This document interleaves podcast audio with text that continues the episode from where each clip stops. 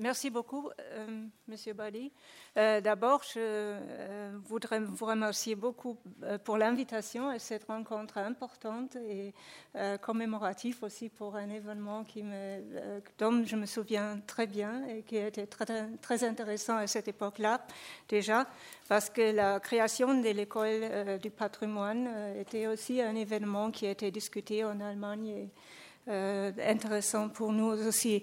Mais excusez, c'est aussi un, un, moment pour moi où je pourrais vous remercier de nous envoyer des stagiaires euh, aux archives à Berlin que je reçois toujours avec beaucoup de joie. Et c'est très intéressant pour nous de recevoir des jeunes euh, professionnels de la France en Allemagne. J'admire beaucoup votre euh, courage de euh, solliciter un stage dans, un, dans, un, autre pays pendant la formation. Je trouve ça très, très innovatif et très, très bien pour la profession.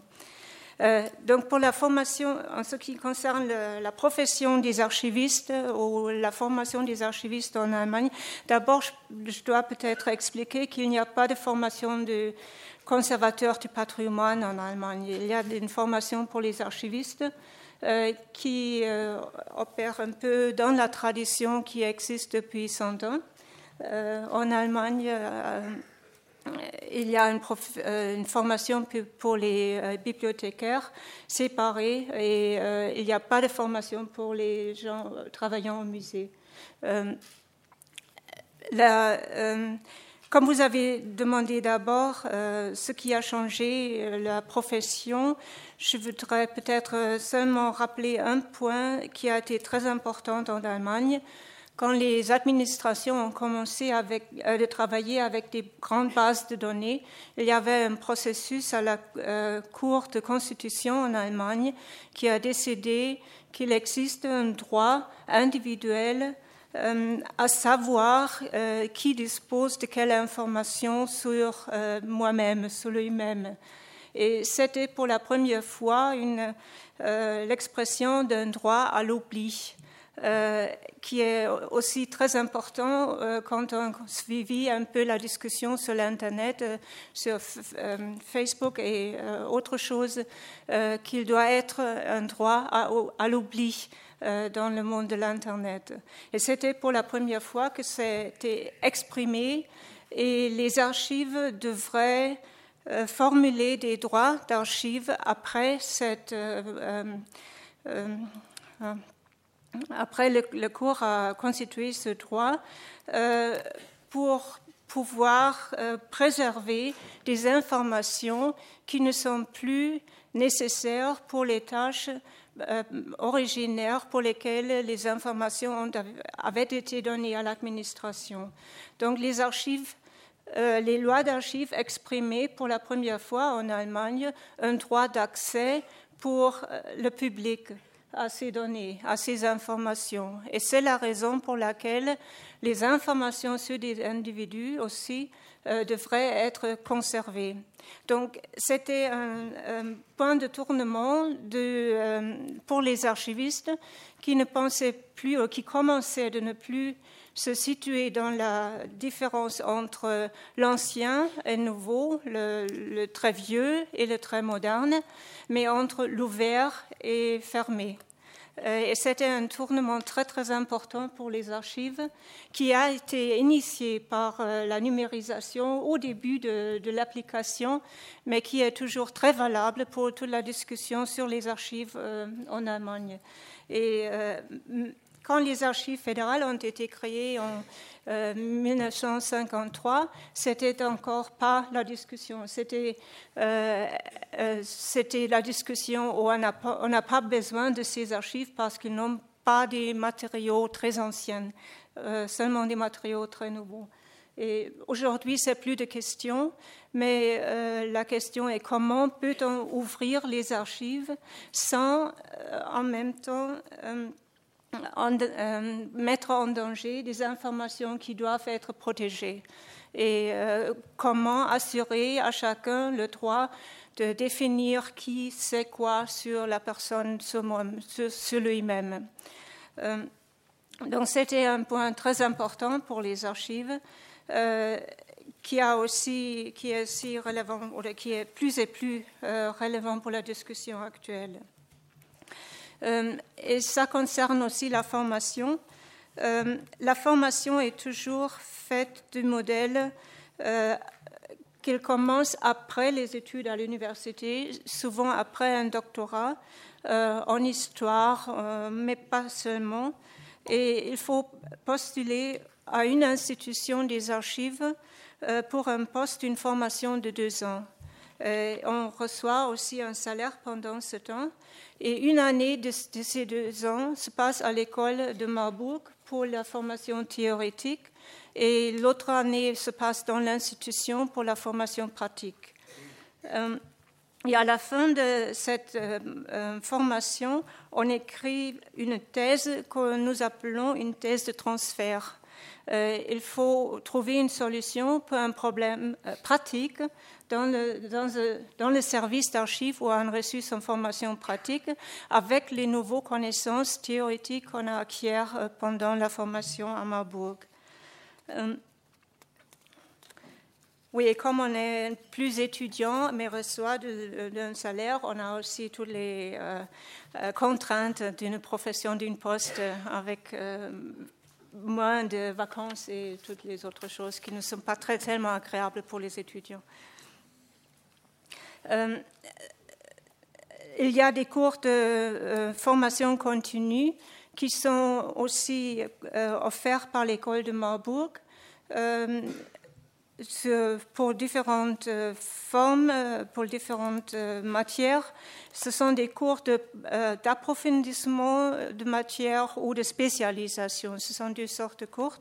Il y a d'autres cours de formation continue qui sont offerts par la Société des archivistes allemands lors de son congrès annuel. Euh, ce sont des workshops, des euh, cours très courts. Euh, les, chiffres des personnes formées en Allemagne, il y a une vingtaine qui terminent les cours chaque année. il y a encore une, une, autre formation qui se déroule aussi à Marburg, c'est l'école pratique au Polytechnique, sur le niveau d'une école polytechnique, ce sont aussi une vingtaine de personnes qui le terminent chaque année. Et euh, oh, il n'y a pas des, euh, des personnes qui n'ont pas trouvé des postes pas toujours les postes qu'ils ont euh, aimés, auraient aimé, mais avec le temps, ça s'améliore aussi, si on peut changer de poste. Et par exemple, dans les archives fédérales, nous avons le principe de, euh, euh, quelqu'un aura euh, peut être je ne sais pas en français, avoir une poste meilleur payé après avoir changé de sujet de travail, de, région de travail. il, je crois qu'il est évident qu'il y aura besoin, que nous aurions euh, besoin de plus d'archivistes dans les années qui viennent. Il y a aussi très peu, mais euh, quelques-uns qui ont créé des entreprises de consultation pour les archives, qui, euh, qui, à qui on peut donner des travaux euh, qu'on ne peut pas payer ou qu'on ne peut pas faire avec son propre personnel. Et nous le pratiquons aussi ça déjà aux archives fédérales. Et parfois, ça coûte moins cher euh, que s'il est fait dans les institutions. Euh, la dernière question que vous avez envoyée, c'était si la euh, si le passage de la fonction patrimoniale à la fonction ménagériale serait souhaitable, c'est une discussion euh, qui a été menée déjà depuis longtemps en Allemagne. Et euh, en général, on dit en Allemagne que la formation professionnelle est, nécessaire pour tous les niveaux dans les institutions des archives, aussi pour les, les chefs des, des institutions. Et euh, qu'au contraire, peut-être aussi les personnes qui sont spécialisées dans le management, euh, de gérer des institutions, euh, pourraient profiter d'un peu de connaissance de ce qui constitue l'archivistique, parce que l'archiviste, comme le premier le premier principe qu'un archiviste comprend ou doit comprendre quand il commence la formation, c'est que quand il voit des dossiers, il demande d'abord comment est-ce qu'ils ont créé de ont été créés de cette façon? Qu'est-ce qu'il y a derrière? Quels motifs sont derrière? Euh, Au lieu d'autres professions qui commenceraient à euh, euh, donner l'ordre. L'archiviste essaie d'abord de comprendre quel ordre est devant lui. Et je crois que c'est une attitude qui est très utile aussi pour les personnes de notre profession. Merci. Merci beaucoup.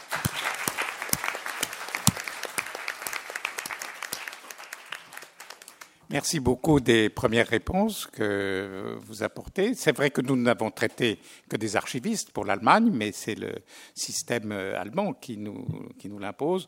Vous savez aussi la variété des recrutements selon les lenders, euh, naturellement, des, des, archives dans les différentes institutions des lenders. Donc c'est un système assez différent. Mais enfin, vous avez bien noté l'existence de cet institut de Marburg qui euh, a quelques éléments communs avec euh, ce que, fait, euh, ce que faisait l'INP et ce que fait l'INP maintenant.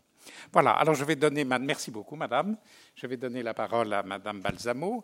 Alors madame Balsamo est une conservatrice générale euh, du patrimoine ou dans la direction générale des patrimoines de monsieur Bellabal qui était présent ce matin. elle a toute une carrière importante au ministère de la Culture, très bonne connaisseuse de l'inventaire général des, richesses euh, artistiques. Lorsqu'elle euh, était en fonction, elle a été dans différentes fonctions, mais je veux en noter une particulièrement. Elle a été directrice des études de l'École euh, nationale du patrimoine. Elle est actuellement chargée de l'inspection générale des patrimoines au sein de la direction. Et donc, je lui donne très volontiers la parole. Merci, Monsieur le Président. Euh, permettez-moi, au seuil de ce propos, de jeter un regard euh, en arrière euh, et pour constater, pas, du tout par nostalgie, mais pour constater à quel point la formation des conservateurs est à présent acceptée, recherchée, célébrée, et combien l'Institut national du patrimoine l'illustre avec excellence. C'était une bataille il y a 20 ans. La notion de formation n'était pas euh, reçue, acceptée, souhaitée par le milieu professionnel. Il a fallu qu'elle s'installe et qu'elle s'acclimate. Et je crois que de ce point de vue-là, c'est une grande réussite. De ce point de vue-là, notamment, c'est une grande réussite. Euh, mon premier point sera pour euh, rappeler les principes forts, les fondamentaux sur lesquels repose cette formation. Principes qui sont présents depuis l'origine, qui se sont développés depuis lors avec des accents particuliers euh, euh, sur tel ou tel métier. Elle fédère différents métiers. Le mot de métier, d'ailleurs, a été introduit dans les premiers documents de l'École nationale du patrimoine. Le métier était un mot, j'ai eu, ailleurs la possibilité de, m'exprimer sur ce sujet dans la revue de l'Institut le, métier, le, mot de métier lui-même nous était assez étranger. Donc, elle fédère différents métiers euh, archéologie, archives, inventaire, monuments historiques, musées, patrimoine scientifique et naturel. Est-ce qu'il y a un autre endroit en Europe où pendant 18 mois, un archéologue peut côtoyer un archiviste pour se préparer à son métier?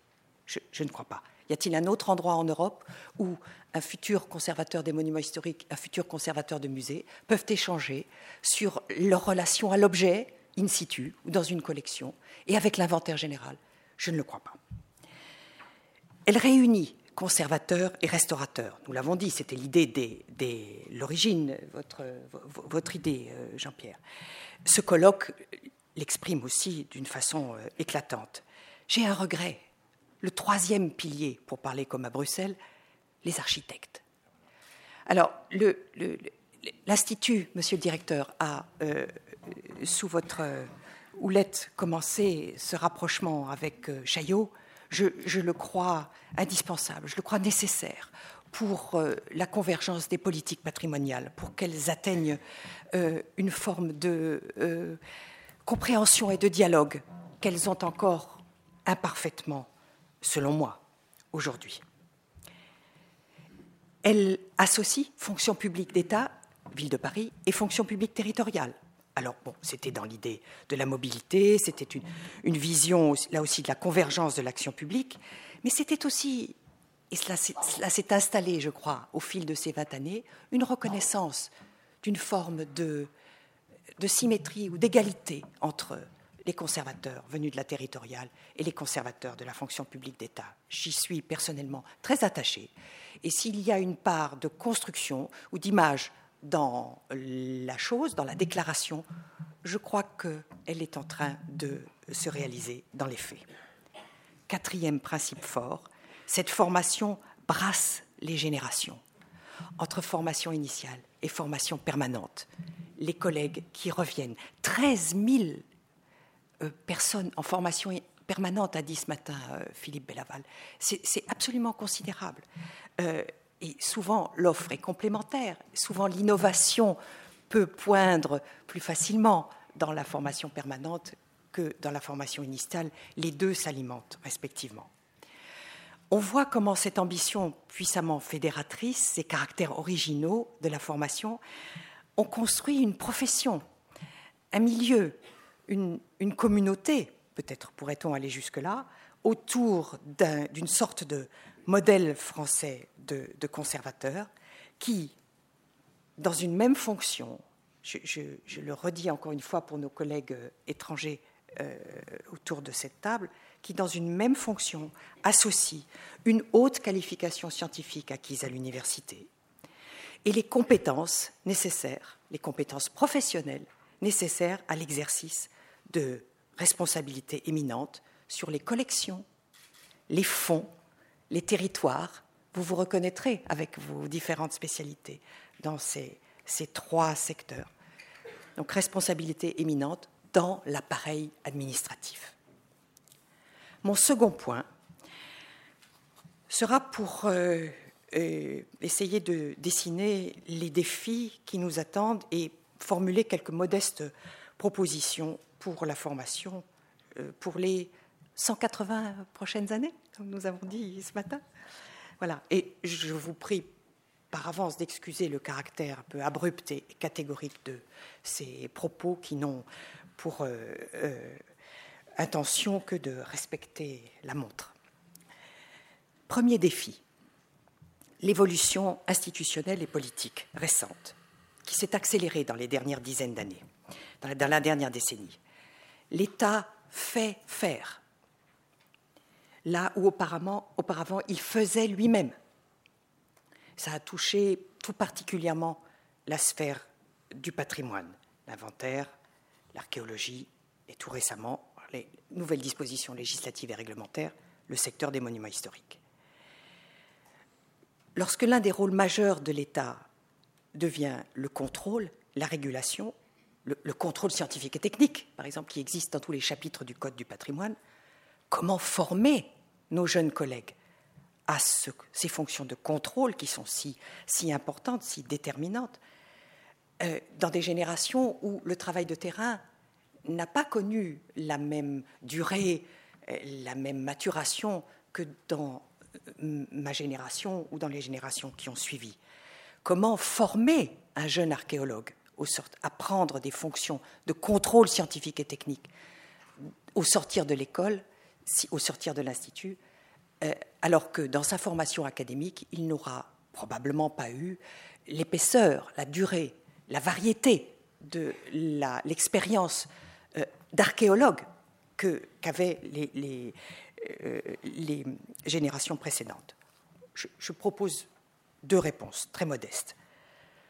Que euh, l'INP développe la capacité d'accompagner les conservateurs qui changent de fonction en cours de carrière et euh, prennent pleinement la mesure de cette formation au long de la vie qui permet de rebondir, de changer de, fonction, de changer de responsabilité et qui permettent de dessiner, c'est aussi l'un des enjeux pour euh, l'administration du ministère de la Culture, de dessiner des vrais parcours professionnels, des carrières.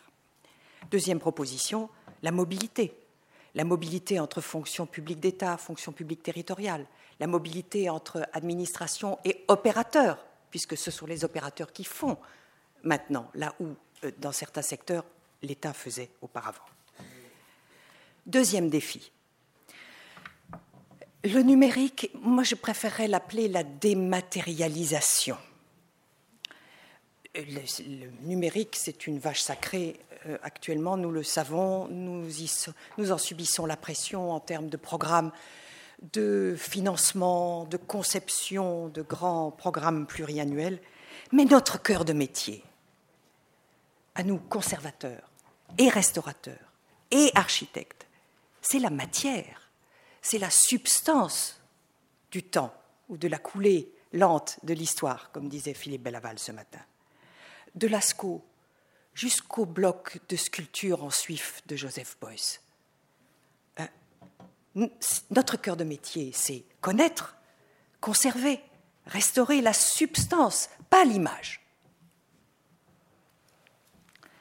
Là, la réponse, c'est plus de collégialité entre nous, sans doute, plus de pédagogie à l'égard du public, que le public ne regarde pas l'image et après l'œuvre, mais que nous lui apprenions aussi à regarder l'œuvre, que nous ayons toujours à l'esprit cette euh, priorité de la relation à l'œuvre. Et quand j'ai dit l'œuvre, c'est le monument, le paysage, le territoire, le fonds d'archives, la collection de musées.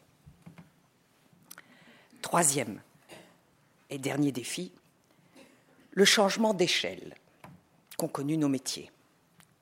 J'en verrai au moins deux formes. La croissance du champ patrimonial, c'est devenu une idée qui vous est familière à, tous.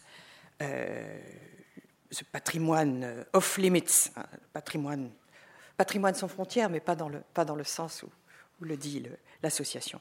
Donc la croissance euh, immaîtrisée, illimitée du champ patrimonial. Certains de nos métiers ont été affrontés très très vite, et même par définition, au traitement des grands nombres et à la maîtrise des grands nombres. Je pense évidemment à l'inventaire général, je pense à nos collègues euh, archivistes, et, tout récemment encore, avez-vous pensé que les changements de la carte judiciaire ont fait arriver dans les services d'archives des camions entiers d'archives euh, qu'il fallait, euh, auxquels il fallait assurer un traitement immédiat, ou en tout cas pour lesquels il fallait inventer, imaginer une, une gestion professionnelle directe.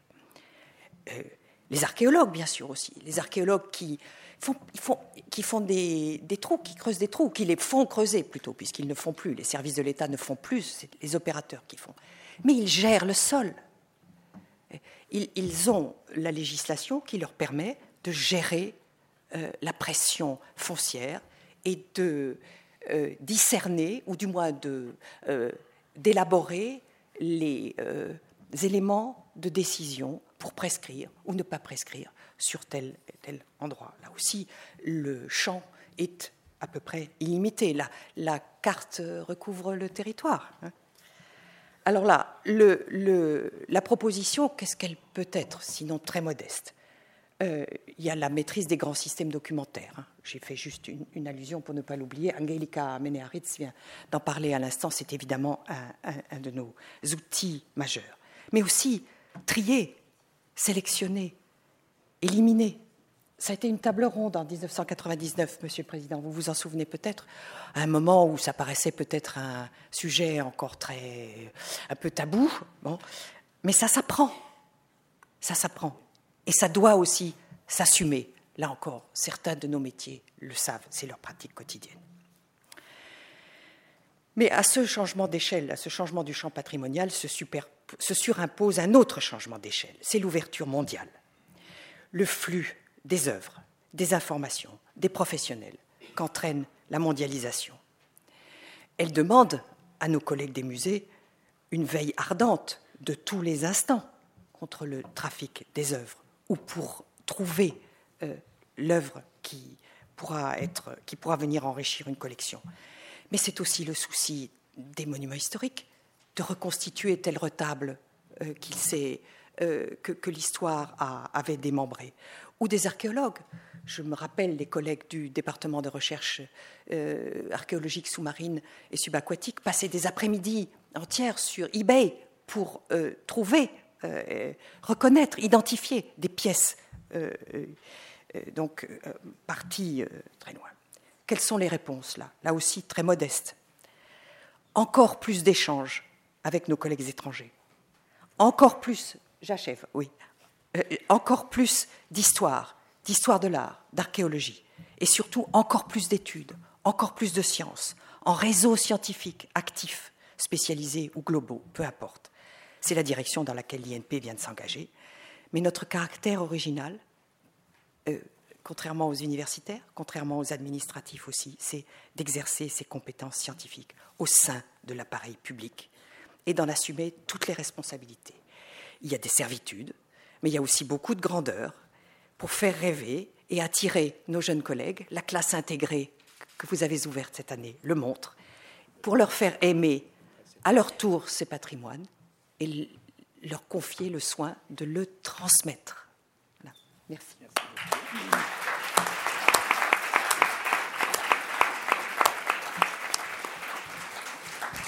Merci beaucoup de cette forte euh, intervention. Euh, deux petits points. Euh, le directeur général des patrimoines ce matin évoquait un regret, le fait que les restaurateurs n'aient pas été prévus dès l'origine dans la nouvelle institution École nationale du patrimoine. C'est vrai que j'y avais pensé, mais déjà il fallait faire accepter cette nouvelle institution par les conservateurs désormais réunis dans le corps unique.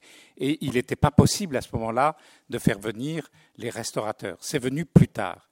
Deuxième euh, point complémentaire, je suis heureux d'apprendre que des contacts sont établis avec l'école de Chaillot, parce que dans les projets que j'avais développés, figurait aussi comme troisième département de l'école ou de l'institut, c'était la formation des architectes des monuments historiques ou du patrimoine en général. Donc merci si l'évolution va dans ce sens. Merci, euh, chère Isabelle Balsamo. Je vais passer maintenant la parole à M. Bray, que je n'ai pas besoin de présenter longuement, sauf pour ceux qui n'étaient pas là ce matin après cet exposé remarquable de la National Gallery. M. Bray est conservateur à la National Gallery à Londres et s'exprime dans un français absolument parfait. Donc je lui donne facilement la parole. Euh, ben, les choses en Angleterre sont bien différentes. Euh, la formation de conservateur n'existe pas vraiment. C'est quelque chose qu'on découvre euh, en soi-même. C'est, c'est quelque chose qu'il faut improviser pour se retrouver dans un musée. ce qui se passe normalement, c'est que quelqu'un, je vais donner un exemple, un homme ou une femme décide de faire ses études à Oxford ou Cambridge, en histoire, en philosophie, en économie, découvre l'art plus tard, va faire sa maîtrise au Courtauld, et après, il est ou elle est dans une position de euh, postuler pour un travail dans un endroit comme la National Gallery. Mais après seulement avoir découvert une spécialité. Donc quelqu'un qui va euh, postuler pour, un, poste à la National Gallery devrait avoir une spécialisation dans un peintre, une époque, pour vraiment démontrer qu'il a beaucoup publié euh, dans ce domaine-là. Et c'est dès qu'il rentre dans le musée qu'il commence à se former à travers ses, euh, chefs. Il suit, il, il est l'ombre d'un des, conservateurs qui, est là depuis 20 ans peut-être. Euh, faut dire que les gens, quand ils ont un poste, ils y restent, ils ne bougent pas, donc il faut la plupart du temps attendre qu'ils meurent ou qu'ils prennent la, retraite. Et donc, ce n'est pas évident. Mais les choses commencent à changer. Peut-être c'est l'inspiration de l'INP en Angleterre. Le Courtauld a commencé à faire des, euh, des euh, cours, une maîtrise en, Museum Studies, ce qui consiste en, une formation programmée. Ils, euh, ils, font toute une étude sur les collections, comment gérer une collection, comment accrocher une collection. Et ils viennent à la National Gallery une, une fois tous les deux mois pour qu'on leur enseigne ce qu'on fait. Ils, voient ce qu'on fait. Euh, ce qui marche assez bien, ils font leur petite exposition au Courtauld. C'est bien d'avoir une collection comme le Courtauld pour, qu'ils puissent travailler avec. Euh, mais c'est pas vraiment, c'est pas une maîtrise qui, si on va faire un entretien pour un, futur conservateur, c'est pas ce qu'on recherche. On recherche quelqu'un avec euh, des idées assez originales, quelqu'un qui sait communiquer, quelqu'un qui, qui a des idées, qui a une imagination artistique pour euh, ensuite euh, gérer une, partie de la collection. Donc tout est beaucoup plus flexible, c'est pas euh, pas pas très rigide, soi-disant. Donc, dès qu'on est dans le musée, il y a des, formations qu'on peut faire, mais la plupart, c'est à, travers l'expérience d'y être dans le musée. Donc, euh, euh, comme moi, j'ai commencé, par exemple, après avoir fait ma thèse doctorale sur Goya comme peintre religieux, j'ai euh, travaillé sur une petite exposition Goya, par exemple, donc c'était ma spécialité. Euh, après, j'ai travaillé sur un peu la peinture italienne. Et petit à petit, avec l'expérience, on commence à construire un, curriculum vitae. Et on, vous fait confiance, finalement. Après, on se lance et puis on est plus libre qu'avant. Mais euh, à la Nash là, on commence à être un peu plus conscient du fait qu'on vit un peu dans une, tour d'ivoire. Donc, pour être un peu plus ouvert à d'autres types de formations. Nous, invitons des gens à nous former du côté managérial, côté économique, euh, comment gérer euh, un groupe de gens, comment se sentir, euh, avoir confiance en soi-même quand on parle en public, comment apparaître à la télévision, des trucs comme ça un peu très business, mais c'est important de peut-être de passer par là. Mais pour moi, c'est, tout, tout, est à travers une expérience pratique dans, dans le, le travail d'un conservateur. Et c'est le musée qui l'organise. Mais le musée de la Gallery a des moyens pour le faire. Dans d'autres musées, euh, si par exemple, avant, moi j'ai eu de la chance de rentrer directement à la Gallery, mais si euh, on veut arriver à la Gallery, des fois il vaut mieux aller dans ce qu'on appelle les the regions, les, musées de région, par exemple Manchester, Birmingham, qui ont de très belles collections, mais pas, pas les mêmes moyens. Donc ils sont obligés d'être beaucoup plus administratifs, euh, ils sont obligés d'être plus, euh, de savoir comment gérer leur collection pour admettre tout un nouveau public, ce qui veut dire que des fois ils s'éloignent de, vraiment de ce que devrait faire leur collection. Donc c'est chaque cas est différent. Mais l'idée, c'est de, par exemple, notre directeur maintenant, Nicolas Penny, lui, travaillait à Manchester avant. Et lui, après, il est, il est venu à la Gallery à après le H. Molian. Et petit à petit, il est arrivé à la Gallery, euh, qui est le grand but de la plupart de, tous. Euh, mais la formation que, nous recevons à la Nash Gallery est, assez sélecte. Euh, et donc, c'est pas pas vraiment organisé pour les conservateurs qui veulent aller au-delà, peut-être devenir directeur ou quelque chose comme ça, euh, encore, il faut chercher à l'extérieur. Soit c'est de, changer de, poste et, petit à petit monter les grades, ou bien euh, maintenant il y a euh, une, fondation qui s'appelle the Claw Foundation, Leadership Program. c'est un programme de leaders pour, nous entraîner à être des leaders culturels. Et ça, c'est très intéressant, c'est très dur d'y accéder, c'est fait par entretien. Il n'y en a que 16 par an qui, qui sont sélectionnés. Et c'est un travail de un an où, on, en fait, on, nous met dans un, environnement complètement différent. Donc, par exemple, un théâtre ou, bien euh, un musée des, mines du pays de Galles. Euh, et, on apprend vraiment à voir quelque chose de complètement différent, mais ça nous donne une idée de voir comment marchent les choses ailleurs. Et donc c'est un peu, typique anglais, c'est de, nous mettre dans une autre situation et de voir si on arrive à, nager et survivre. Donc euh, ça c'est une des façons. Mais vraiment pour, pour pouvoir monter les grades, il faut être flexible, il faut être prêt à partir et revenir peut-être, euh, partir en Amérique. Beaucoup de gens partent en Amérique. Il y a beaucoup d'Anglais, des conservateurs euh, de très haute qualité qui se retrouvent en Amérique. et je dois dire que le monde des conservateurs en, Angleterre, c'est assez, pas élitiste exactement, mais c'est quelque chose assez très spécialisé. Nous ne sommes pas vraiment nombreux, et ceux qui y sont, comme j'ai dit, euh, ont tendance d'y rester et, de plus bouger. Voilà.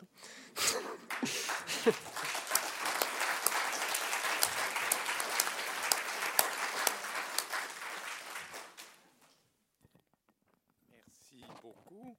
Euh, les résultats sont très bons. Euh, comme nous l'avons vu ce matin, euh, grâce à cette magnifique exposition dont vous avez présenté quelques vues. Donc merci de ce témoignage euh, en général et, sur vous-même. Alors est-ce que vous allez faire le leadership euh, programme? J'ai essayé mais j'ai pas, pas, pas encore? Ils m'ont pas pris. Ah bon, ça viendra. ça viendra, ça viendra. Bon, merci encore. Alors je vais passer la parole pour alterner hommes et femmes à Madame Lewandowska, si elle veut bien, qui nous vient de de Pologne, qui est président de la Fondation Archéologia Photographie à Varsovie, et qui donc est une des spécialistes de son pays et peut-être internationalement du domaine de la photographie. Donc à vous, Madame, la parole. Merci beaucoup. Euh, bonjour.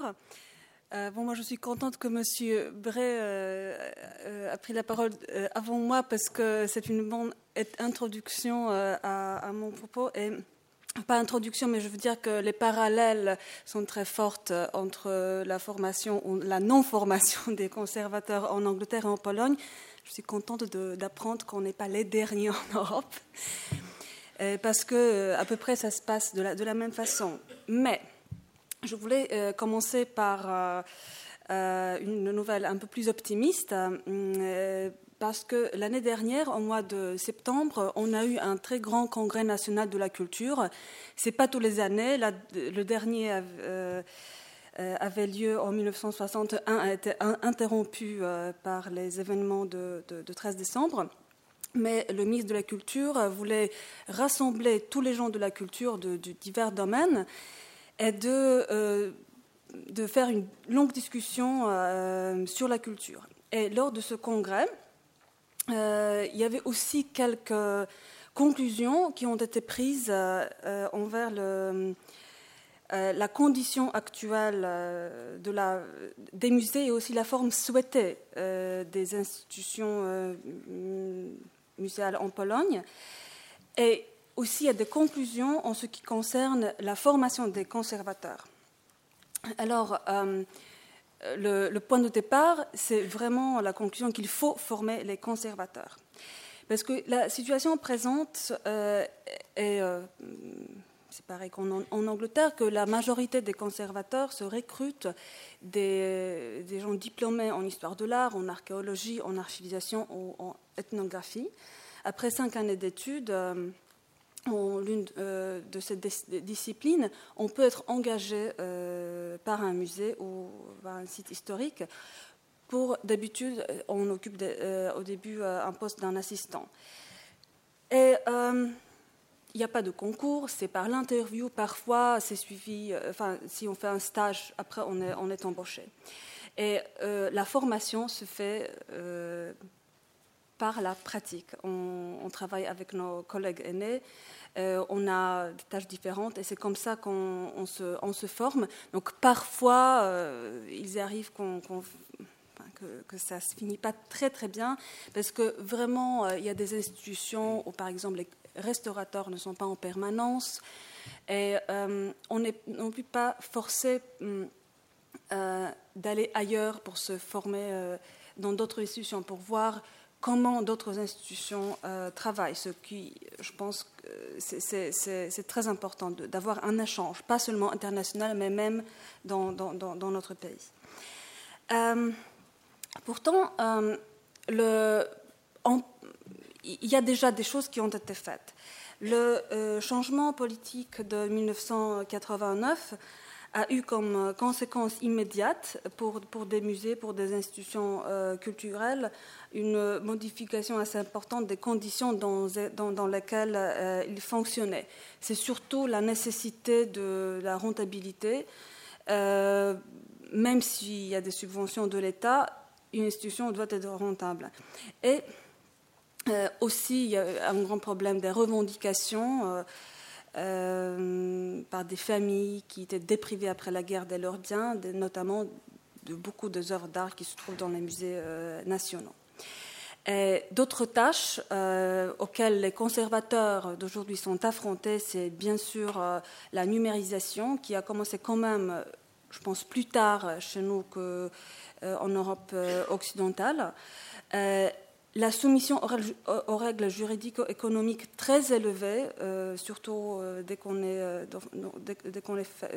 fait partie de l'Union européenne, c'est quand même il y a un grand changement euh, si on compare euh, aux années précédentes. Euh, et évidemment, toutes les questions ménagérielles. Les conservateurs, d'une part, et les universitaires, de l'autre, ont vu qu'il fallait s'adapter à, cette nouvelle situation.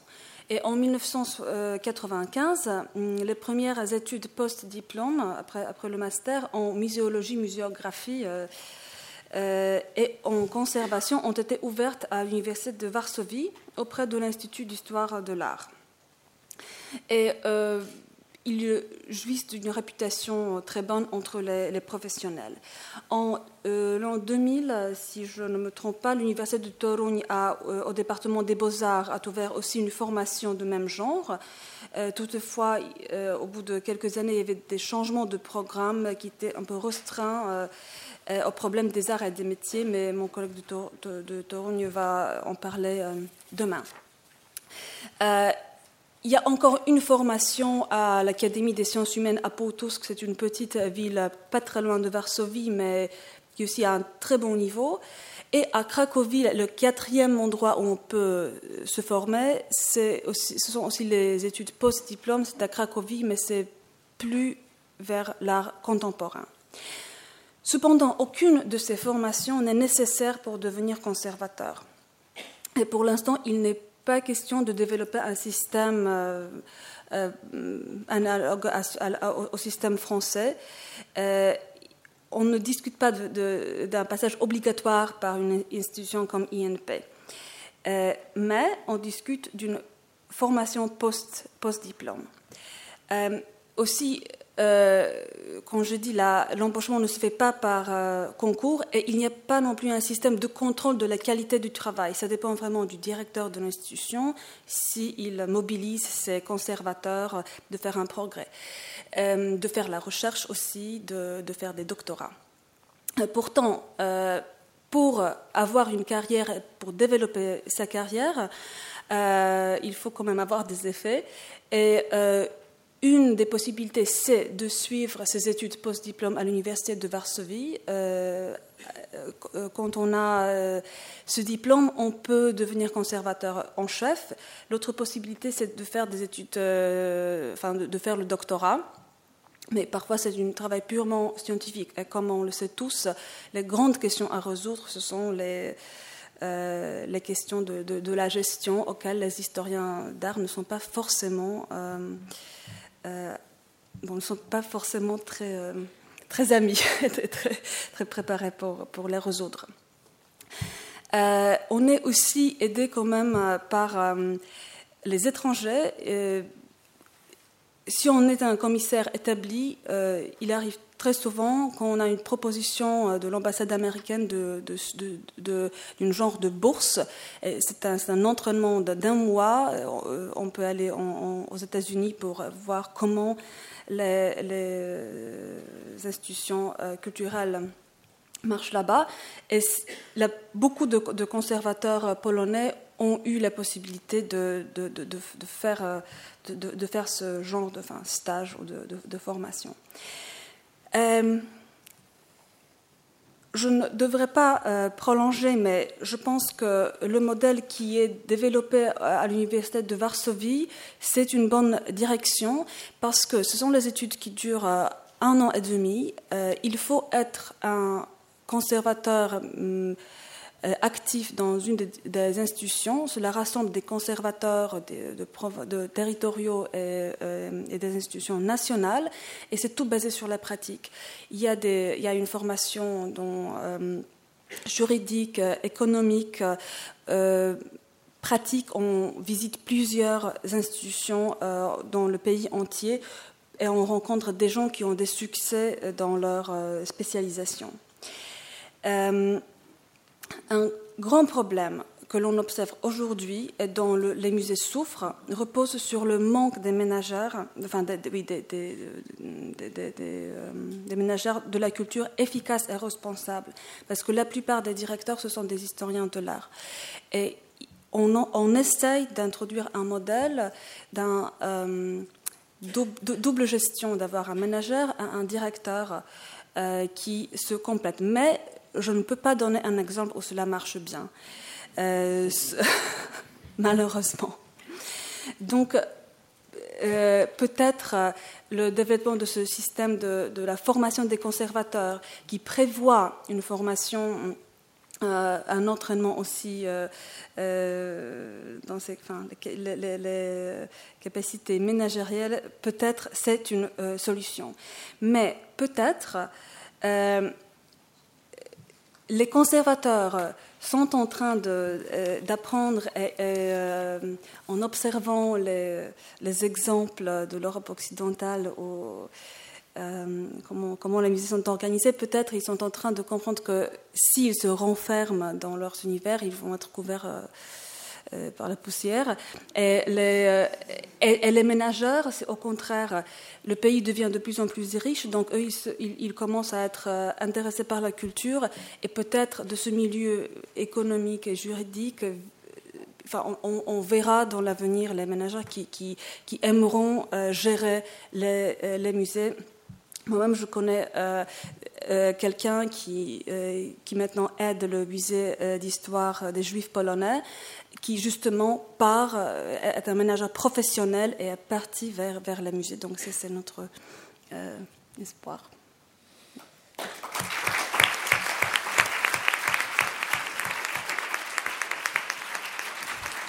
Bon, je, vous remercie beaucoup, madame.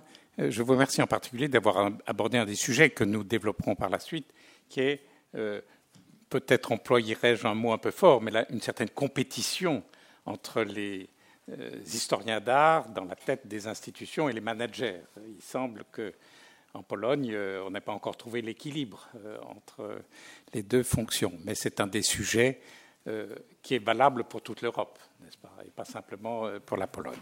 Alors nous avons un tout petit peu de retard. Je prie euh, Monsieur Gross de, l'excuser. Euh, peut-être allons-nous donner la parole à Laurent Lebon, euh, qui veut nous présenter quelques photos, je crois. Voilà. Alors, Monsieur Laurent Lebon est un ancien élève de l'École nationale du patrimoine. Voilà, la, deuxième promotion, je crois, dans un jury qui était présidé, présidé ou activement suivi par Madame Balsamo, qui était membre du, jury. Je crois que le choix a été bon, puisque euh, M. Laurent Lebon, euh, après un temps de passage euh, au musée d'art moderne, au centre Georges Pompidou, a pris la responsabilité du musée Pompidou de Metz, et donc nous allons l'écouter avec un grand intérêt. À vous, cher euh, Laurent. Monsieur le Président, quelle introduction. Oui, je pensais avoir le seul défaut de l'après-midi, c'est d'avoir été formé à l'École nationale du patrimoine. Mais avec vous, là, je crois que... Non, bah écoutez, je me réjouis euh, d'avoir euh, été là il y a 20 ans à vos côtés. Et je vous remercie pour votre invitation ainsi que monsieur le directeur. Bah, écoutez, je, suis très agréablement surpris cet après-midi parce que c'est un colloque scientifique où, d'abord, pour une fois, c'est une table ronde qui n'est pas linéaire mais triangulaire. J'ai remarqué que le sommet était un peu vide, hein, il est encore à définir. Et il y a plus d'auditeurs euh, que de participants au colloque. Donc c'est quand même deux points très positifs et je m'en réjouis. Alors dans ces types de colloques scientifiques, il y a toujours l'indicateur euh, du professeur Legnaud. Il faut toujours faire très attention au professeur Legnaud parce que c'est un peu notre marge et je l'ai vu un peu s'assoupir au moment où je me suis assis. Donc je vais être un tout petit peu euh, rapide parce que je sais que le niveau de scientificité à l'aune de ma prestation qui va essayer de tenir en quatre minutes risquerait d'être réduit. Donc je ne savais pas trop comment répondre à cette invitation. Donc n'ayant pas le le, bagou et, l'expérience de mes prédécesseurs, j'ai pensé apporter quelques images parce que ça pourrait permettre de répondre à la première question de Monsieur le ministre, c'est compétences. Non, non, monsieur le ministre de, ce matin, puisque parmi les premières compétences, excusez-moi, excusez-moi, cher Jean-Pierre, je savais, je savais que vous étiez potentiel candidat pour 2012, mais non, je, pensais à votre prédécesseur ce matin, qui, paraît-il, pensait qu'il fallait mieux maîtriser la numérisation. Donc je me suis dit, rien de tel qu'un bon petit PowerPoint hein, stratégique, comme ça, ça montrera au moins que je sais appuyer sur la touche. Alors, euh, le, en termes d'histoire de, de l'art, je suis évidemment... Euh, pas du tout le bon référent, hein, parce que j'ai pas de thèse, euh, même pas une maîtrise. Je crois que j'ai fréquenté l'école du Louvre à l'université de Nanterre, donc peut-être que ça sera aussi un autre, élément du débat. Mais je crois que parmi mes 30 collègues, anciens collègues pardon, du Centre Pompidou Paris, je crois que j'étais dans la norme. Hein. Je crois que, pour mémoire, je crois qu'il y a un seul thésard parmi les 30 conservateurs du Centre Pompidou, et encore moins qui ont fait l'école nationale du patrimoine. Donc j'en laisse euh, euh, libre débat, mais je pense que c'est notamment dû à la jeunesse du Centre Pompidou Paris, et ça serait intéressant d'ailleurs d'y revenir, puisque c'est une des rares institutions qui a pu recruter très largement, y compris à l'étranger, indépendamment de l'école. Alors, ça y est, j'ai déjà dépassé mes 4 minutes. J'avais commencé par une petite image c'était une allégorie, c'était pour dire qu'une petite école deviendra toujours grande. Hein, c'est euh, avec, euh, puisqu'en fait ma seule compétence c'était la nanologie. Hein, c'était il y a très longtemps. Euh, vous savez que la nanologie est une science très étrange, notamment dans la nanogénèse. On ne sait pas du tout d'où viennent les nains de jardin, puisque les naines de jardin sont très rares. C'est l'inverse du monde des conservateurs du patrimoine, corps éminemment féminisé, et nous nous en réjouissons. en revanche, dans le domaine Oh, beaucoup moins, mais ça reste encore éminemment majoritaire. Hein. Et heureusement, parce que je pense que si, oh, si, je crois que, enfin, je sais pas, monsieur le direct, 4 combien? 85%, nous dit, voilà. Donc, euh, et c'est un, Italien qui parle, sauf erreur. Euh, voilà, hein, voilà. Euh, donc, voilà, ça sera sans doute confirmé par le professeur Éric de Chasset, qui est aussi un grand maître en la matière, qui connaît bien ces formations d'histoire de l'art où le monde féminin est heureusement majoritaire, et en tout cas, moi j'ai toujours eu à m'en réjouir. Le... La nanologie est une science étrange et j'ai commencé là, à Bagatelle, à faire des bêtises, dix ans ou presque après mes débuts en histoire de l'art, juste pour vous dire en deux, trois images que je crois que ce qui nous habite au fond, c'est le rêve et la passion, Monsieur le Président. Et je crois que je ne sais pas ce que c'est qu'un conservateur d'art contemporain, mais c'est sans doute être au service des artistes. Et je voulais vous le montrer à travers deux, trois images.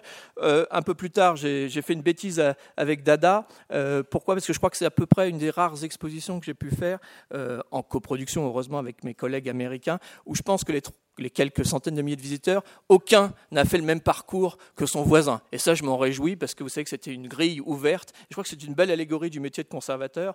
Euh, je parle sous le contrôle de M. Bray, qui a sans doute fait la plus belle exposition de, de l'année ou presque, enfin, euh, qui, euh, lui, était tout à fait dans, la, dans, le, dans le, le, minimum, j'allais dire la maîtrise parfaite. Là, il y avait 2000 œuvres, c'était l'inverse, mais il y avait cette idée qu'on se perd et que je crois que nos métiers, c'est aussi nous amener ailleurs, nous amener dans un labyrinthe. Il y avait notamment une première salle qui s'appelait Entrée-sortie, euh, qui amenait au reste du parcours, et beaucoup de visiteurs d'ailleurs n'ont fait que cette salle.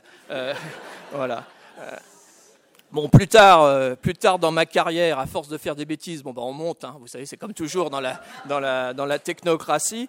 Euh, donc voilà. Donc, euh, en plus d'être devenu conservateur général du patrimoine, bon, je sais toujours pas ce que ça veut dire. Il faudra d'ailleurs revenir sur ces métiers terrifiants parce que vous savez que je suis le seul conservateur du patrimoine à avoir été nommé à sa sortie hors de l'endroit où on voulait le nommer parce que théoriquement j'étais voué, euh, je parle sous le contrôle de notre ami anglais, mais euh, moi j'étais sur des rails pour aller dans la direction des musées de France, et puis pof, je suis parti à la délégation aux arts plastiques, ils n'en sont toujours pas revenus d'ailleurs, moi non plus, et j'ai été nommé là inspecteur principal de la création artistique. Donc entre inspecteur principal de la création artistique, conservateur du patrimoine et commissaire, j'attire votre attention sur tous ces éléments ô combien positifs, pas du tout réactionnaires, euh, qui sont nos métiers. Je crois qu'un jour il faudra quand même défendre peut-être une réforme un petit peu, je ne sais pas, j'ai pas de mots à trouver, bon on sait que maintenant on est tous curators, mais euh, euh, n'en déplaise au professeur Legnaud. Mais euh, malheureusement, je pense qu'on est encore un tout petit peu dans le négatif. Bon, inspecteur de la création, je suis bien content d'avoir quitté cette fonction parce que j'ai jamais compris ce que ça voulait dire. Il paraît que ça signifiait de donner des amendes à des artistes en fonction de la qualité de leur travail. Donc, j'ai jamais su en donner parce que finalement, j'ai toujours apprécié la création quelle qu'elle soit.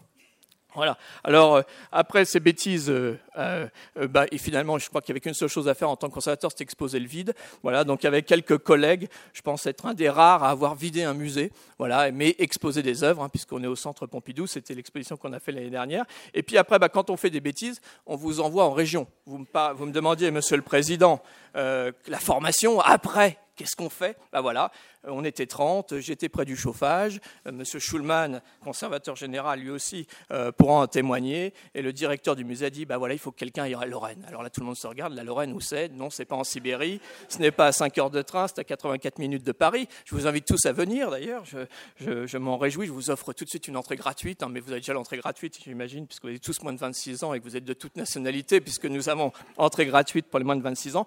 Et voilà, me voilà parti en Lorraine. Mes autres collègues n'ont pas voulu y aller parce que c'était au-delà du périphérique. Bon, euh, c'était un petit peu. Mais je pense qu'effectivement, dans la mobilité, il y avait volé. Alors, Euh, je ne vais pas être trop long sur cette expérience parce que je crois que j'atteins mes 8 minutes. Juste peut-être les deux ou trois premières images. C'est un des très rares projets en France, je parle notamment par rapport à nos amis européens, où notamment l'architecte et le maître d'ouvrage disent c'est assez étrange, le projet réel correspond au projet virtuel. Voilà, ce qui est assez d'habitude, il, y a toujours un petit décalage budgétaire ou, la réalisation finale ne correspond pas au concours. Donc là, je me suis amusé à vous montrer l'image réelle et l'image virtuelle. Voilà, donc ça marche, hein, ça ressemble. Voilà, vous voyez. C'est presque plus beau d'ailleurs en réel. D'habitude, c'est un peu l'inverse. Voilà, on ne citera pas de musée. Voilà. Voilà. Alors après, évidemment, on s'est installé à Metz. Et la suite de l'aventure, ben, je vous invite à venir. On y voit tout, sauf de l'art contemporain. Je vous remercie.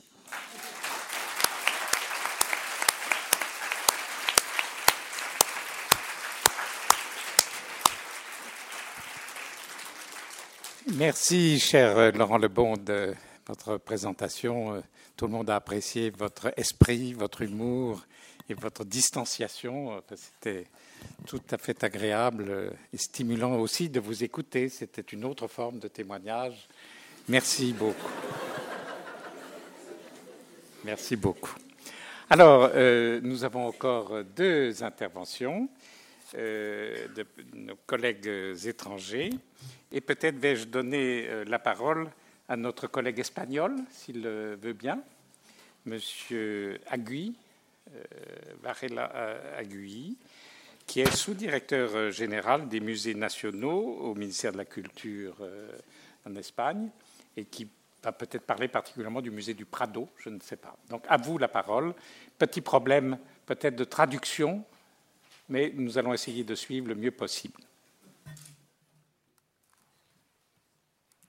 Bien, eh, buenas tardes. Muchas gracias por invitarme a participar en, este, en estas jornadas tan interesantes y felicitar al Instituto Nacional de Patrimonio por su aniversario. También disculparme porque creo que soy el único ponente que no va a hablar. Eh, también disculparme porque creo que soy el único ponente que no va a hablar en francés, pero créanme que no hay nada más que me gustaría que poder hablar en, en su idioma. Bien, yo sabía que tenía poco tiempo para hablar, pero me han confirmado que es menos del que yo esperaba. Así que voy a hacer una muy breve, una muy breve presentación del panorama de la formación de los conservadores en, España eh, y luego eh, daré cumplida respuesta a las cuatro preguntas que ha planteado el presidente de la mesa. Eh, aquí lo que pueden ver es un gráfico de los profesionales de museos dentro de la Administración General del Estado.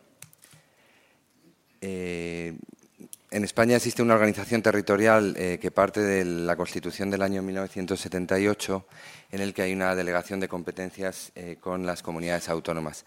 Lo que yo me voy a referir aquí esta tarde es única y exclusivamente al personal de conservadores de museos adscrito a la Administración central.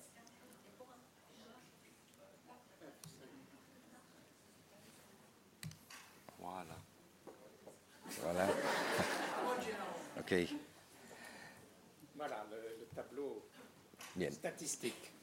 Sí, es una tabla estadística donde se ve, hay tres escalas de personal técnico, que son los conservadores eh, de museos, los ayudantes de museos y los auxiliares. Eh, unos son licenciados, otros son diplomados y los últimos tienen eh, formación de bachillerato.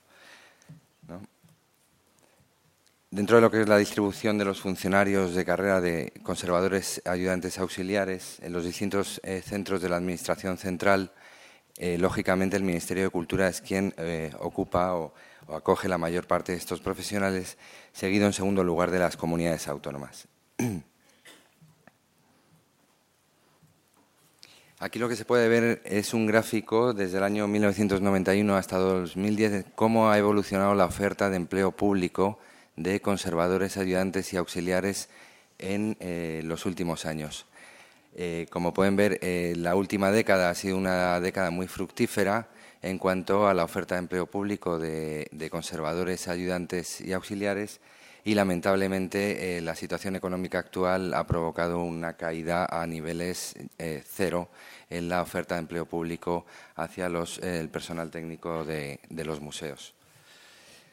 Esperemos que se recupere pronto. Bueno, en cuanto a la tipología de los museos públicos, y en, España el 66% de los museos eh, son, eh, tienen ese carácter público, ¿eh? Estos están en, manos de la Administración Central, de la Administración Autonómica y de la Administración Local. El Ministerio de Cultura tiene de, gestión directa 21 museos en los que tiene la, gestión del, centro y la propiedad de las colecciones y el edificio, y a las comunidades autónomas tiene transferidos 64 museos por lo cual el Ministerio mantiene la titularidad de esa colección y del edificio, pero la gestión, la gestión de personal, la gestión presupuestaria, la gestión de actividades recae en manos de eh, las comunidades autónomas. ¿eh? En total hay 84 museos en nuestro país adscritos al Ministerio de Cultura, de un total eh, del último censo de museos que tenemos que da una cifra de 1.560 museos censados en España. Bien, en cuanto a la formación eh, que desde, la Administración Central se da a los eh, profesionales de museos, eh, conservadores, ayudantes o auxiliares, tiene tres pilares fundamentales. En primer lugar, sería el Instituto Nacional de las Administraciones Públicas, que sería un equivalente, se me antoja, al ENA, al Instituto Nacional de la Administración de aquí de Francia en el que da una formación eh, continua a todos los eh, funcionarios públicos, sean técnicos de museos o de cualquier otro órgano de, la Administración. En segundo lugar, otro pilar de la formación del personal técnico de museos eh, son lo que la, formación que ofrece el Ministerio de Cultura a través de la Subdirección General de Recursos Humanos, donde se dan programas de formación para directivos, eh, programas de formación en materia de gestión, en materia de documentación, de tecnologías de la información y las comunicaciones y otros, y otros programas. Y por último, estaría el programa de formación que desde la Subdirección General de Museos Estatales que yo, que yo represento eh, ofrecemos al personal técnico de nuestros museos y de los museos eh, adscritos al Ministerio de Cultura. Muy importante dentro de este plan de formación sería eh, la formación de los funcionarios en prácticas. Es decir, cuando un, opositor, una persona que aprueba una fase de oposición al, cuerpo de conservadores de museos, eh, una vez aprobado esa, larga fase de exámenes que tiene que pasar, eh, se abre un proceso de prácticas, un proceso selectivo que dura seis meses y en los cuales eh, los, funcionarios que han aprobado esa primera parte de la oposición se les somete a un amplio plan de formación que va desde aspectos muy genéricos en cuanto a la organización de la Administración del Estado, la organización del Ministerio de Cultura, a bajar a niveles de mayor concreción que van desde la Ley de Patrimonio Histórico Español y ya ámbitos directos vinculados a la gestión de un museo, como pueden ser el, plan museológico, programa arquitectónico, programa de recursos económicos y, humanos, la exposición permanente, organización de exposiciones temporales, etcétera. Eh, finalmente, ese programa de formación que dura seis meses eh, se completa con una estancia en prácticas eh, durante aproximadamente tres meses, que van, pueden oscilar, en los que el, funcionario en prácticas acude a trabajar en ese, en ese periodo a un museo para completar su formación. Eh, otro ámbito de la formación ya son cursos específicos o jornadas técnicas que desde la Subdirección General de Museos Estatales organizamos para nuestro personal, como pueden ser cursos de, documentación de colecciones y digitalización, jornadas técnicas en materias específicas como pueden ser iluminación de museos, museos y propiedad intelectual, etcétera. Y luego ya una vertiente, dada la vinculación tan eh, estrecha que eh, España mantiene con Iberoamérica, es eh, todo el plan de formación y capacitación de profesionales eh, de museos en Iberoamérica que el Ministerio de Cultura desarrolla en colaboración con el Ministerio de Asuntos Exteriores y Cooperación eh, del Gobierno de España. se vienen desarrollando programas y cursos específicos en, todos los países iberoamericanos de cara a la capacitación y al intercambio de ideas y experiencias entre los profesionales de Iberoamérica y de la península ibérica, tanto España como Portugal. Bien, dicho esto, eh, dicho esto, eh, me voy a parar a reflexionar en tres minutos en torno a las cuatro, preguntas planteadas por el presidente de la mesa.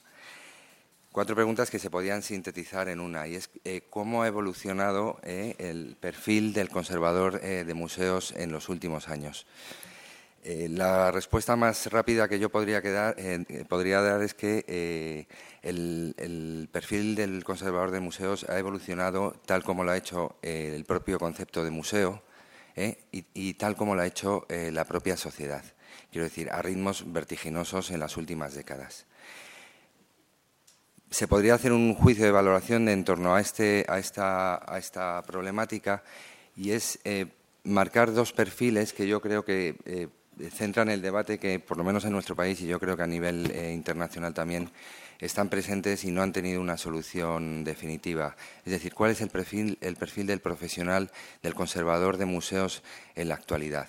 Se tiende hacia una especialización eh, en la carrera profesional de este, de este conservador, o el conservador de museos es un hombre orquesta que dirige todas las áreas y funciones del museo, pero que no logra eh, eh, especializarse en ninguna de ellas. La respuesta no es fácil y está muy vinculada o muy determinada por el carácter del museo en el que trabaje. Quiero decir, no es lo mismo trabajar en la National Gallery o en el Museo del Prado o en el Museo del Louvre donde eh, hablamos de unos potentes eh, artefactos culturales y muy especializados en todas sus áreas y funciones, y donde ahí sí el conservador puede tener un, perfil muy específico en, cuanto a la materia de su trabajo diario. Eh, pero no es lo mismo ese tipo de museos que otros museos donde yo he venido trabajando a lo largo de mi trayectoria profesional eh, donde eh, el, museo tiene una entidad mucho menor y una plantilla de personal eh, mucho más reducida. En ese momento sí que verdaderamente te conviertes en un hombre orquesta que tienes que atender todas aquellas parcelas para mantener vivo la actividad y la gestión diaria del museo. Yo he tenido, he trabajado en museos donde al mismo tiempo que estaba a cargo de la conservación preventiva, tenía que diseñar la programación cultural del centro. Quiero decir, son tareas que no, eh, a priori, en una organización racional de una institución no, se, no estarían vinculadas, pero cuando hay escasez de, recursos humanos, el conservador eh, tiene que atender a todas sus eh, obligaciones y funciones. Muchas gracias.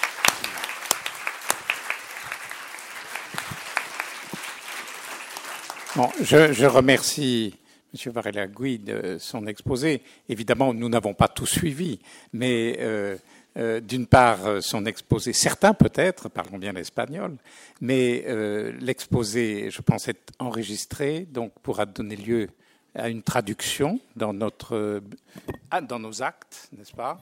Et d'autre part, vous avez eu la bonne idée d'accompagner votre exposé de tableaux qui ont permis de mieux comprendre euh, l'organisation euh, des musées et de cet institut général de l'administration qui prépare aux carrières. Un point nous préoccupe évidemment, c'est de voir le niveau zéro euh, des recrutements à la fin de l'année 2009, d'après votre tableau.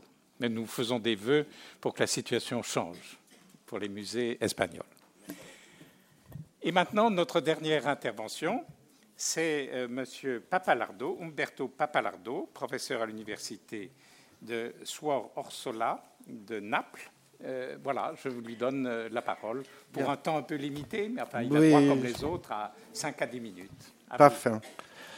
J'essayerai de répondre à les questions que M. Badi m'a posées par téléphone. Et je dois admettre que pendant ce colloque, je me suis rendu compte que décrire la figure du conservateur en Italie, c'est comme décrire le chevalier invisible de Italo Calvino.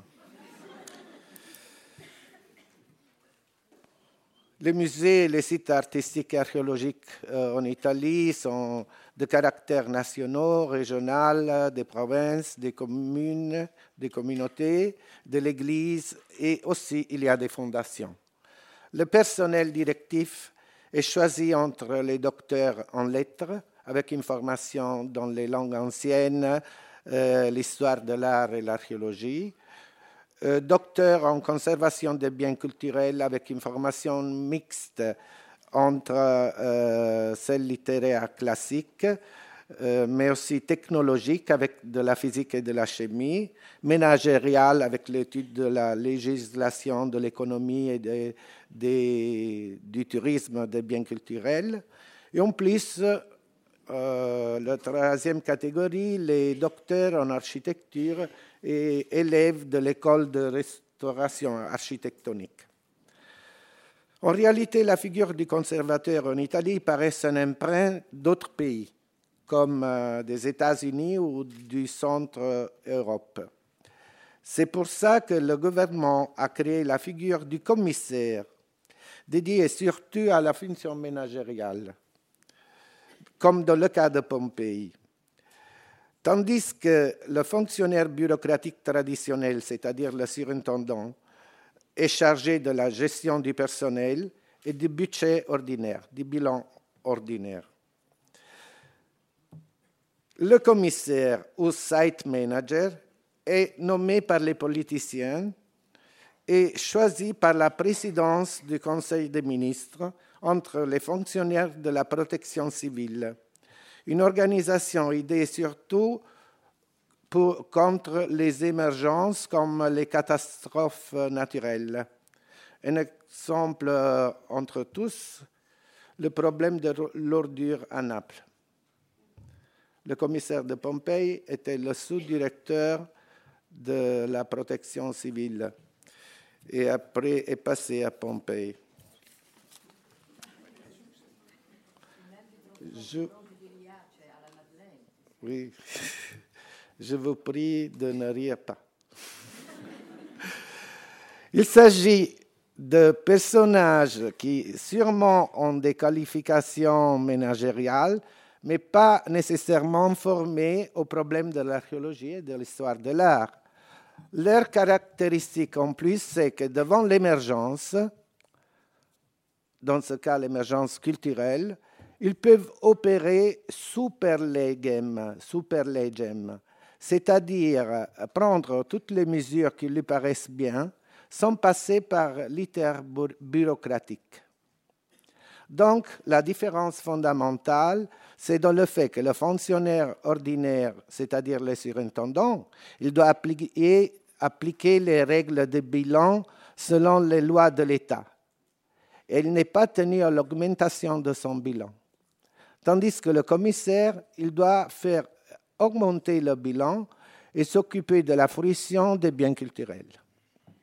En autre mot, le surintendant, il doit s'occuper de la sauvegarde et de la conservation du bien avec la protection, les, les œuvres de protection, de restauration et tout cela. Et le commissaire, il doit s'occuper d'événements spéciaux comme exposition internationale, spectacle théâtral, défilé de mode, ne riez pas, louer les locaux pour euh, euh, des événements aussi privés comme euh, des mariages, des congrès, etc.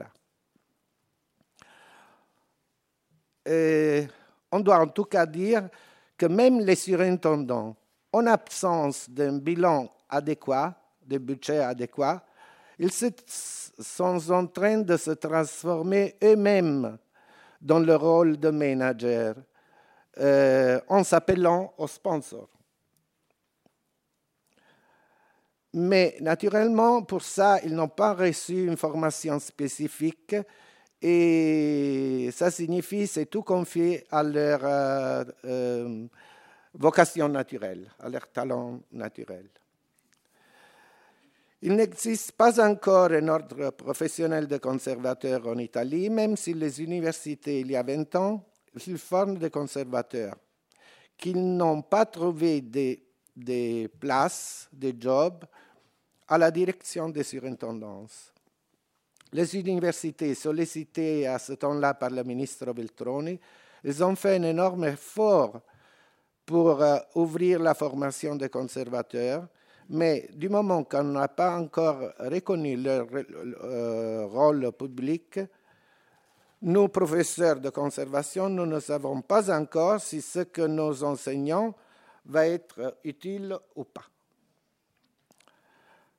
Euh, par exemple, Dans le dernier concours pour euh, poste de surintendant en 2007, les questions concernaient les, règles de l'administration publique, euh, le bilan de l'État, mais pas de questions sur la manière d'enrichir le bilan. Comme ça, le ministère, en préveillant pas dans ses rôles la figure du conservateur, ne s'occupe pas de leur formation. Et l'école d'autres formations de l'administration publique de l'État perfectionne les fonctionnaires, surtout sur le procès administratif. Par exemple, la création et l'utilisation de protocoles électroniques, les, règlements des exportations sur la base des nouveaux règlements de, la communauté européenne, etc.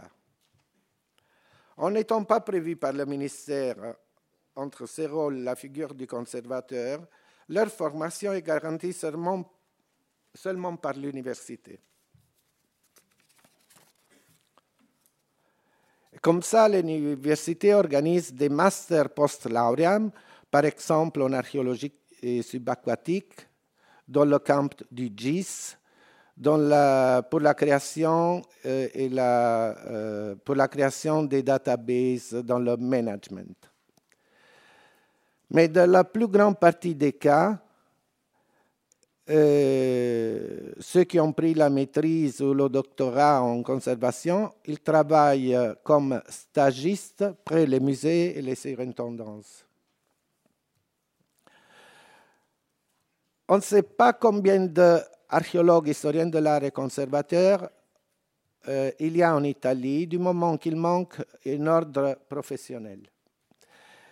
On apprécie à peu près qu'il y a 30 000 entre historiens de l'art et archéologues et que 3 000 étudiants prennent la maîtrise en conservation chaque année.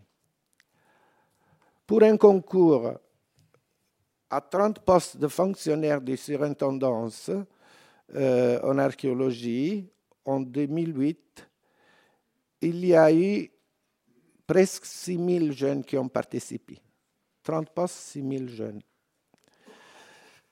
Certainement, le passage euh, de la fonction patrimoniale à celle managériale est souhaitable.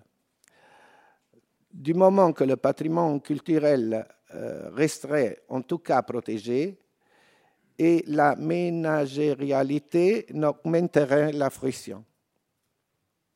L'Italie est le pays dont on compte plus que le 60% du patrimoine culturel mondial, mais très peu est, est fruito, c'est juste la fruition, gérée euh, par le public du moment qu'il est dans les magasins, dans les dépôts. Et même s'il y a des splendides musées bâtis très récemment, comme le musée de Nemi, Buccino, Teano, l'ancienne Capu, euh, presque toujours, ils paraissent vides, sans des visiteurs. Peut, euh, pourrait être seul le lieu où mettre à l'épreuve la professionnalité et le talent de jeunes conservateurs, jeunes, mais entre-temps, ils, ils ont presque 40 ans.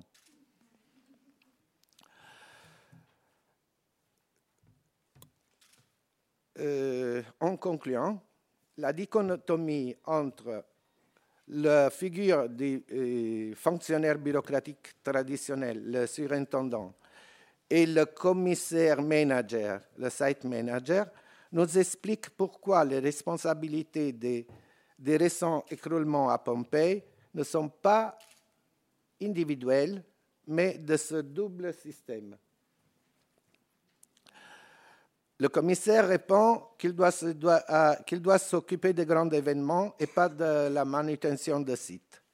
Tandis que le pauvre surintendant répond que de moment qu'on a donné presque tout le, bilan au commissaire, il n'a pas d'argent pour gérer la conservation des bâtiments anciens.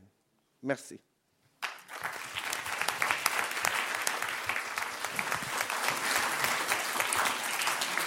Je vous remercie, monsieur le professeur. particulièrement de la franchise de votre propos. Vous n'avez pas écarté les questions difficiles des, relations entre la surintendance et le commissaire ou les commissaires. J'ajoute un point, c'est que s'agissant des recrutements euh, dans les surintendances, les concours n'ont pas lieu chaque année. Euh, il y a euh, des espaces de temps, malheureusement, qui font que le nombre d'étudiants qui souhaiteraient trouver un poste se trouve encore accru par, par ces délais. Donc voilà, nous avons essayé de tenir, non pas le temps, puisque nous l'avons dépassé, mais je pense que chacun d'entre vous a été intéressé par cette table ronde des différents partenaires européens. Nous avions euh, plus de cinq pays étrangers, la France. Il ne m'appartient pas du tout de faire une conclusion, mais euh, je pense que nous allons encore approfondir notre connaissance euh, par d'autres exposés qui vont venir dès maintenant.